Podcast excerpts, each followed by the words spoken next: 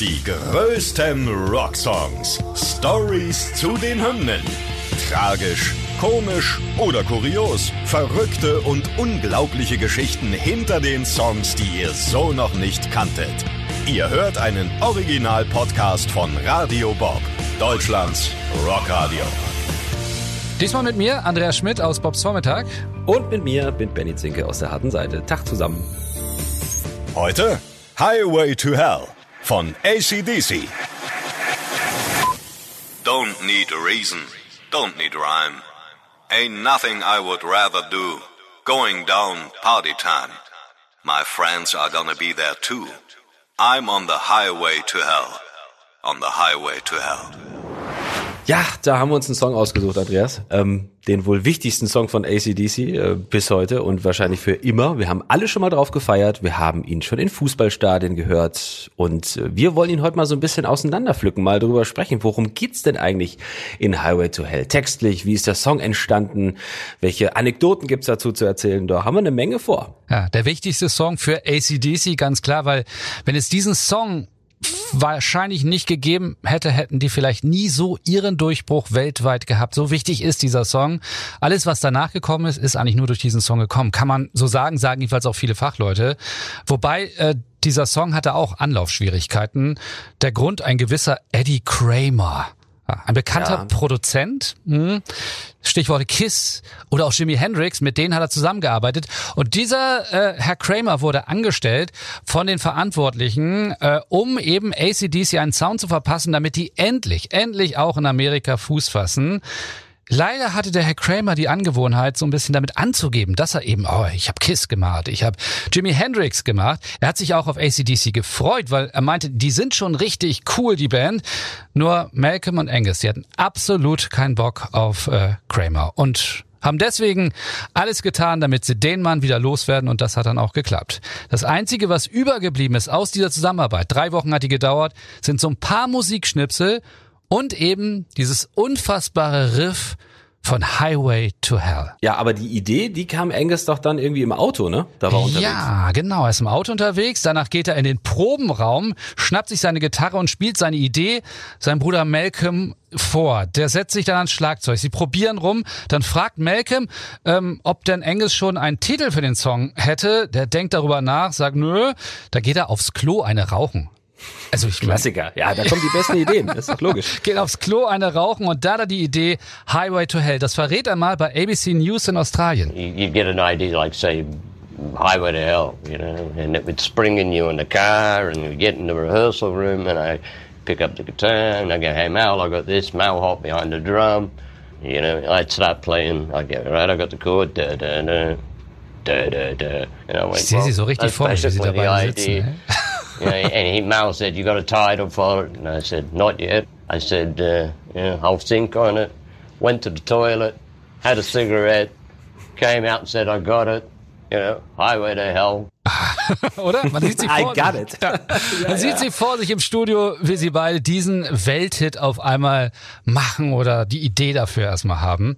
Ja, Kramer war dann äh, Geschichte. Du hast ja schon gesagt, das hat einfach nicht funktioniert. Ähm, der neue Produzent war am Start, Matt Lang, und mit dem wurde da auch zum ersten Mal zusammengearbeitet. Das war ja damals auch, wir haben das ja auch schon im ACDC-Podcast besprochen, das war eigentlich der, der Retter für ACDC. Ne? Ja. Er hat die Jungs neu motiviert, er hat ganz neue Eigenschaften mit reingebracht, er hat das Gitarrespielen von Angus, ja, ich will nicht sagen revolutioniert, aber er hat ihnen Tipps gegeben, die sie dann auch alle angenommen haben, weil er war ein begnadeter Produzent, äh, konnte auch selber sehr viele Instrumente spielen und das äh, war dann wahrscheinlich auch äh, das Glück für den Song Highway to Hell. Nicht nur das, äh, er hatte halt selber sehr viel auf der Pfanne. So hat er es geschafft, dass die Jungs wieder richtig lernen mussten. So sagte ihr Tourmanager mal, der von ACDC. Ich erinnere mich an einen Tag, als Bonn gerade mit seinen frisch geschriebenen Lyrics reinkam. Vielleicht war das sogar die für Highway to Hell. Wir saßen alle im Kontrollraum, als Bonn seine ersten Versuche startet. Aber irgendwie klang das eher nach einem Keuchen und Stöhnen und nicht wie Gesang. Da sagte Matt, hey, du musst an deiner Atemtechnik arbeiten. Dann war Ruhe. Und dann flippt Bonn aus und schreit, mach das doch selbst, wenn du meinst, du kannst es besser, du alter W und so weiter und so weiter. Ja, ja. kannst ruhig sagen, das böse Wort mit vorne W und hinten X an. Ne? Genau. Hat er tatsächlich gesagt. Ja, ja. Matt ja, Lang bleibt aber ganz mhm. ruhig sitzen in seinem Sessel. Und was macht er? Er singt die Nummer selber vor. Und das ist auch der Moment, in der ACDC mitkriegen, boah, das ist ein ganz besonderer Mann, den brauchen wir. Ganz genau. Ja, und dann ging es relativ schnell. Ne? Also der erste Song, der in nur drei Wochen im Studio aufgenommen wurde, 24. März 79, da hatten sie mit der Arbeit an dem, an dem Track begonnen und ähm, es wäre ja fast so weit gekommen, dass diese Aufnahme nie, naja, sagen wir mal, nie hätte veröffentlicht oh, ja. werden können. Also die Aufnahme, sie ging tatsächlich verloren. Ne? Mhm. Damals war das ja noch so, das wurden richtig auf Bänder mitgeschnitten, da war noch nichts richtig so digital zu der Zeit und ähm, der Toningenieur damals, der hatte die einzige Kassette von der Aufnahme einfach mit nach Hause genommen wo sie dann sein kleiner Sohn zum Spielen benutzte und dann hat er das Band rausgezogen, Klassiker. Jawohl. Ja, haben wir früher alle mal gemacht, ne? Bonn, äh, der kannte sich aber zum Glück mit Kassettenproblemen aus und konnte das abgewickelte Band dann wieder einigermaßen ordentlich aufspulen. Und ja, die Nummer, muss man sagen, die ihr Leben dann verändern sollte, war tatsächlich gerettet. Highway to Hell konnte dann veröffentlicht werden. Wobei Matt Lang selber hinterher sich nicht irgendwie nur selber auf die Schulter geklopft hat. Nein, er hat bereits an seinem zweiten Arbeitstag mit ACDC gesagt, ihr seid die beste Band, mit der ich je zusammengearbeitet habe. Und als mhm. Verantwortlichen der Plattenfirma dann das Ergebnis hören, wissen sie auch sofort, dass dieser Song Highway to Hell genau die Nummer ist, die sie brauchen, damit sie in den USA den absoluten Durchbruch schaffen und damit natürlich auch die Weltspitze erklimmen. Ja, und sie hat natürlich auch das Glück, also nicht nur mit, mit Matt als neuen Produzenten, sondern es war, sie waren zur richtigen Zeit auch am richtigen Ort, denn in den USA, da schossen dann gerade so die ersten Classic Rock Radiostationen aus dem Boden. Die haben sich dann Anfang der 80er so über den ganzen Kontinent ausgebreitet. Und da war dieser neue, ja, raue, perfektionierte Sound von ACDC natürlich wie gemacht für diese Radiostation. Damals ohne Internet, ne, nur mit Mund-zu-Mund-Propaganda oder eben übers Radio war dann auch der Erfolg von ACDC vorprogrammiert, auch besonders halt in, in den USA. Und da lief Highway to Hell dann rauf und runter. Was ich auch interessant finde, ist, dass es vielleicht ohne diesen Song Brian Johnson als Nachfolgesänger von Bon Scott nicht gegeben hat, hätte. Mhm. Denn ähm, als Brian Johnson vorsingen soll vor Malcolm und Angus Young, da singt er erstmal so ein paar andere Songs, aber da hat er keine Zeit mehr. Die sind noch nicht so ganz überzeugt von ihm. Aber er sagt, ich kann hier nicht Ewigkeiten rumhängen, weil der hat ja noch eine richtige Arbeit gehabt. Der hat ja nicht viel Geld. Ja. Der war relativ arm so. Und sie wollten ihn trotzdem irgendwie, ja, mal gucken, wie er so ist. Und dann sagen sie zu Brian Johnson, kannst du Highway to Hell für uns singen? Und Brian Johnson kennt diesen Song gar nicht obwohl das ja schon ein mhm. Hit war, da mhm. schreibt ihm Angus die Zeilen einfach nur auf. Er singt sie ein, geht danach sofort nach Hause, dann klingelt etwas später sein Telefon. Malcolm ist dran und sagt, okay Junge, hast du Lust mit uns auf die Bahamas zu fliegen und das neue Album aufzunehmen? Wahnsinn, ne? Jetzt kann man ja auch darüber streiten, also eigentlich gehört dieser Song ja nicht Brian Johnson, sondern eigentlich gehört er ja noch Bon Scott. Und wenn wir mal jetzt mal so in die, in die Textzeilen reingehen, ne? Ich bin auf der Autobahn zur Hölle gibt's ja immer zwei Ansätze, das mhm. Ganze zu erklären. Oder kann es zwei Ansätze geben. Ne? Es gibt den sogenannten Canning Highway in Australien, ziemlich gefährliches äh, Stück Straße, wo sich schon viele Menschen totgefahren haben. Und ähm, aufgrund von überhöhter Geschwindigkeit. Und in dem Fall kann man da sagen, das würde schon so ein bisschen zu Bon Scotts Leichtsinnigkeit zählen. Ne? Er nimmt einiges in Kauf, um etwas Spaß zu haben. Es ist ihm in, in den Textzeilen ja eigentlich auch egal. Hey, ich bin jetzt hier auf dem Highway, lasst mich alle in Ruhe, mich kann keiner stoppen. Mama, guck mal, ich spiele in einer Rockband, Satan, hier, ich, äh, alles ist mir egal, ich gebe hier Vollgas auf diesem Highway. Also zeugt ja so ein bisschen von diesem Lebensstil auch damals natürlich von, von Bon Scott. Und ähm, das stelle ich mir dann als Brian Johnson auch gar nicht so leicht vor. Er kannte den Song nicht und übernimmt dann einfach auch so die Textzeilen, die eigentlich ja gar nicht so auf sein Leben passten. Ne? Ganz schön schwieriges Thema. So, hier ist ein neuer Sänger, sing mal dieses Lied, da geht's darum, ähm, auf der völligen Überholspur zu leben. Und Brian Johnson war ja damals, glaube ich, der war ja gar nicht so ein Draufgänger wie, wie Bon Scott, ne? Ich weiß nur, dass er irgendwo bei seinem Onkel bei irgendeiner Firma gearbeitet hat, irgendwo im Lager. Also der war ganz solide und hatte eigentlich mit seiner Karriere, glaube ich, schon abgeschlossen. Also von daher war das ja seine letzte Chance, die er genutzt hat. Dank dieses Songs, kann man nicht anders sagen. Und machen wir uns jetzt vor, der Text ist ja relativ einfach. Ne? So, aber ich glaube, zwischen den Zeilen, da ist schon, da ist schon mehr versteckt als nur einfache Textpassagen. Also da steckt schon ein bisschen was dahinter, so, ne? Aufmüpfig gegenüber dem Christentum und seiner Mutter.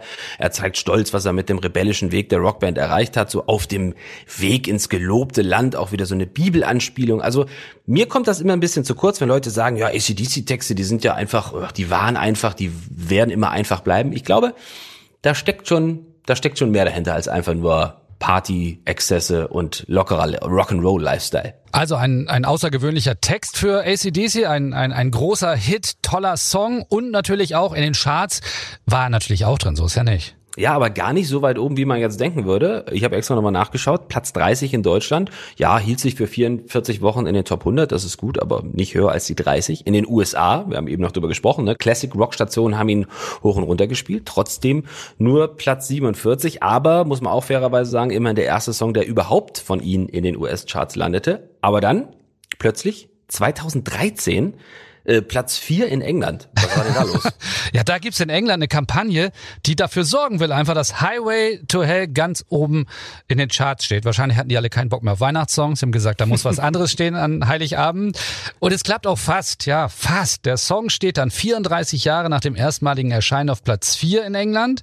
Und das ist dann auch der allererste Top-10-Hit von ACDC in ihrer bis dahin gesamten Karriere im Vereinigten Königreich. Sie waren zwar 30 Mal in den Charts, aber nie höher als Platz 12. Mhm. Man muss natürlich auch nochmal fairerweise sagen, also klar, es war kein Riesenerfolg in den USA mit der Single, aber es war eben der erste Charterfolg und das hat dann auch letztlich die Albumverkäufe hochgetrieben und ich meine, darum geht's ja am Ende. Eine Single, das kann ja auch ein One-Hit-Wonder sein, aber als die Albumverkäufe dann auch für Highway to Hell in die Höhe schossen, da war dann klar, okay, die Jungs, ähm, die sind jetzt auf der Erfolgsspur. Highway to Hell ist aber auch ein Song, wie ich dann äh, festgestellt habe, als ich noch mal ein bisschen nachgeschaut habe, der auch andere Auswirkungen haben kann. Ähm, habe ich auch nicht mhm. gewusst. Das stand mal so im Newsweek. Ende 1989. Da versteckt sich der Diktator. Einige werden ihn vielleicht noch kennen. Der Diktator von Panama, Manuel Noriega. Der ist damals in Drogen- und Geldwäschegeschäfte verstrickt. Der versteckt sich in der diplomatischen Vertretung des Vatikans in Panama, weil er Schiss hat vor den Amerikanern. Die wollen ihn nämlich schnappen. Die dürfen da nicht rein, weil er diplomatische Immunität hat und so weiter. Mhm. Und dann erfinden die Amerikaner da eine ganz besondere psychologische Kriegsführung. Sie stellen riesige Lautsprecher auf und donnern daraus unter anderem den ACDC-Song Highway to Hell. Immer und immer wieder. Und nach 48 oh Stunden gibt Neujäger auf und kommt raus. ich weiß jetzt nicht, für wen das ein, ein, ein Lob ist oder Kritik am Song. Vielleicht war es einfach nur die Lautstärke oder diese Wiederholungsrate. Vielleicht hat er auch die Chance gesehen, so irgendwann auf Konzerte zu kommen. Ja. und dann ist er wahrscheinlich, als er rauskam, war er dann wirklich erst auf dem Highway to Hell mit seinen ganzen Drogensäcken im Gepäck. Ja, sehr schön. Und man muss ja auch nochmal sagen, es ist ja auch ein Song, der ist jetzt über 40 Jahre alt und trotzdem ist er aktueller denn je. Ich bin ja nun leidenschaftlicher ähm, Live-DVD-Schauer oder guck mal bei YouTube andere Konzerte von anderen Bands an und immer wieder fällt mir auf, dass dieser Song Highway to Hell, ich glaube, der am meist gecoverte Songs anderer Bands bei Live-Konzerten ist. Er ist mir jetzt begegnet bei Green Day, die haben ihn performt und auch Muse und da kam sogar Brian Johnson auf die Bühne. Ich glaube, es war irgendein englisches Festival. Plötzlich äh, äh, spielten die, die Muse-Gitarristen den, den Anfang von Highway to Hell und dachte, gut, die machen jetzt so eine kleine Überbrückungs-Coverversion. Auf einmal steht Brian Johnson da und 80.000 Menschen, die eigentlich für Muse gekommen sind, feiern dann ab zu, zu Highway to Hell. Ich glaube, so einer der wenigen Songs, ja, wer kennt den nicht? Also frag 100 Leute, von 100 Leute sagen wahrscheinlich 103 Leute, ja, den kenne ich. Da habe ich schon mal zu gefeiert. Ich glaube, wir könnten immer weiter sprechen über diesen Song Highway to Hell und ich glaube, das kann man einfach jetzt dabei belassen. Ist der Song, ohne den hätte es ACDC wahrscheinlich in dieser Form nie gegeben. Es ist damit der wichtigste Song für ACDC. Die größten Rocksongs. Stories zu den Hymnen. Ihr wollt mehr davon? Bekommt ihr jederzeit in der MyBob App und überall, wo es Podcasts gibt. Und die geballte Ladung an Rocksongs gibt's nonstop in den über 40 Rockstreams, in der App und auf radiobob.de. Radio Bob. Deutschlands Rockradio.